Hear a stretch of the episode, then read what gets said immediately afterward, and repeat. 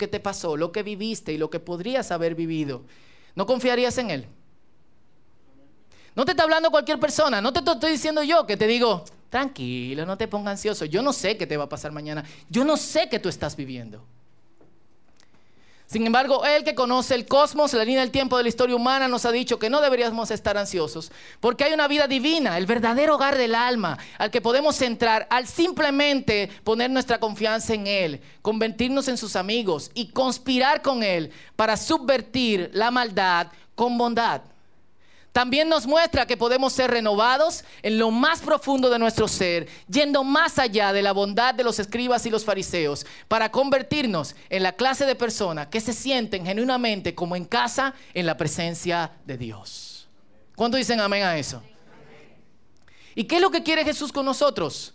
Uno, que estemos tranquilos. Dos, que participemos en ser buenos a pesar de que hay mucha maldad. ¿Recuerdan ese pasaje? Hermanos, no se cansen de hacer el bien. ¿Por qué? Porque los tiempos son malos.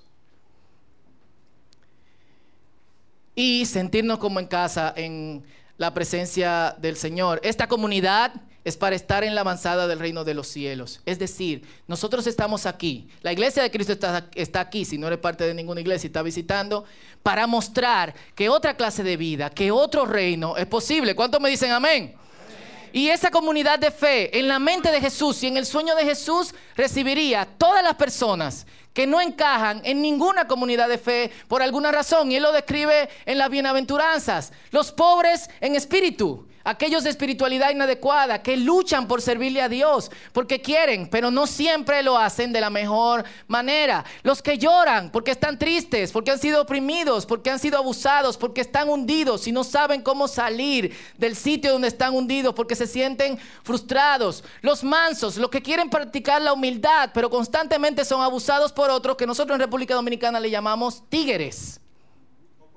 ¿Y qué, cuán difícil es ser manso, estar tranquilo, tener templanza cuando alguien se quiere aprovechar de nosotros? Jesús dice, el reino de los cielos le pertenece. Los que tienen hambre y sed de justicia.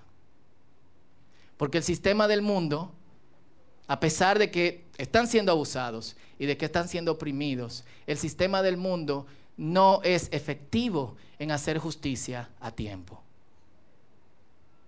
Quizá algunos de ustedes tienen una familia o han pasado por un proceso en el cual alguien necesita que se le haga justicia y no se ha hecho. ¿Sí o no? Nosotros mismos compramos una propiedad hace tiempo para el círculo, tenemos un contrato, dimos dinero y lamentablemente la justicia tres años no nos ha respondido. Los misericordiosos los que van contra corriente y extienden misericordia aún al que no la merece, los pacificadores que buscan la paz en un mundo moderno, los perseguidos, los que le hacen bullying, los constantemente insultados. Jesús dice, ustedes pueden ser parte del reino de Dios junto con